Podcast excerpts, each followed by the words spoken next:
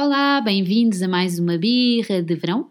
Uh, estamos aqui a receber uh, várias birras uh, vossas e depois vamos comentando as birras que vocês podem deixar tanto no Instagram como no Facebook.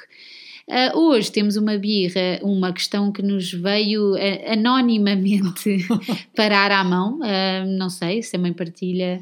Uh, Ai, por acaso pensei exatamente. que coincidência!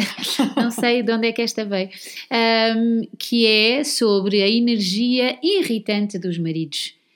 Um... Não, os maridos que consideram que as férias são para fazer muita coisa, para encher os horários com tudo, com, com, com muita atividade.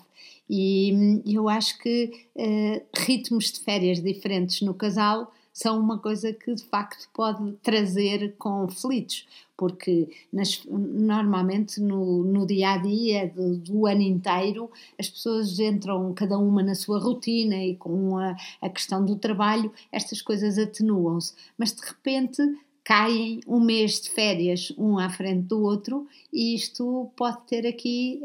Um, consequências, consequências. matrimoniais complexas. Eu acho que uh, se tiverem filhos, eu acho que a solução é canalizar. Ah, mas se tiver os filhos, começa ou deve haver. Está bem, mas pelo menos que se tem uma energia, se tem, se tem um marido, isto é uma dica, se tem um marido um com avô. energia irritante, uh, principalmente no período da manhã, é ele que deve ficar com as crianças na manhã, porque as crianças têm também energias irritantes. Deve-se juntar as pessoas com energias irritantes todos num certo sítio e pôr as pessoas com energias calmas noutro. Mas a verdade, a verdade é que o problema muitas vezes está na pessoa que não tem essa energia, ou seja, uh, que no fundo eh, não é que inveje, mas é. Sente que, devia ser. Que devia, devia ser. ser. assim. E, é a culpa que traz. E, e, as férias são um momento em que supostamente as mulheres devem acompanhar os maridos e as coisas devem ser todas feitas em conjunto e deve ser o tempo de família e com os filhos e vamos levantar e fazer um piquenique. Sim, sim, sim. É uma obrigação ir à praia. Temos ir que ir à praia. praia. É verão, é para ir à praia. praia. Nós já viemos praia, na verdade. Sim.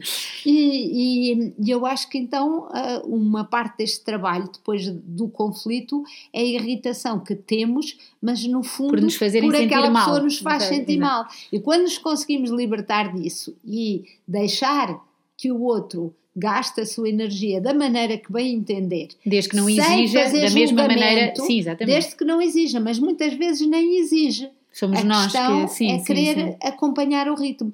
Portanto, eu acho que os trabalhos para casa, que nós achamos que dos outros não, mas estes deveriam ser feitos, é conseguir aceitar que de facto têm ritmos uh, biológicos, eh, Sim. como é que se chama? Biorritmos. Sim, deve ser. Não é? Biorritmos diferentes e aceitar isso, mas eu acho que o mais importante de tudo, isto é, é dou ao ouvinte anónima este, este conselho, é sentarem-se e perderem tempo, uns minutos, antes das férias começar e, e porem as cartas na mesa. Dizer, Sim. por exemplo, eu vou estar disponível sempre, ou quase sempre, a partir das 5 da tarde para tudo, mas amanhã eu preciso da manhã para mim. Sim. Mas é verdade que eu acho que é preciso uh, desmistificarmos esta ideia que a sociedade traz de que fazer, fazer, fazer, fazer é que é, é que é bom. E o descanso, o parar, o ter calma é visto como ainda alguma coisa de preguiça. E por isso nós temos que parar com esse julgamento para nós próprios e aceitar que descansar é também fazer alguma coisa, é recuperar energias para fazer outras coisas mais tarde. Por isso, conversem, uh, as pessoas anónimas que escreveram para aqui um, e depois contem-nos como é que correu. Obrigada, adeus.